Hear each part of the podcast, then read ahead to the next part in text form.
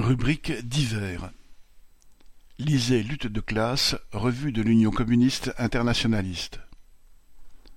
Au sommaire du numéro deux cent vingt-sept, novembre deux mille vingt-deux. Grèves et manifestations. La contestation ouvrière doit s'élargir. Révolte en Iran.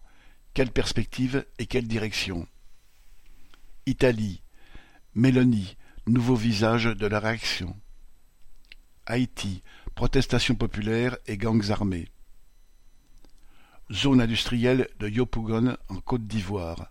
Un mouvement de grève inédit qui en appellera d'autres. Qatar.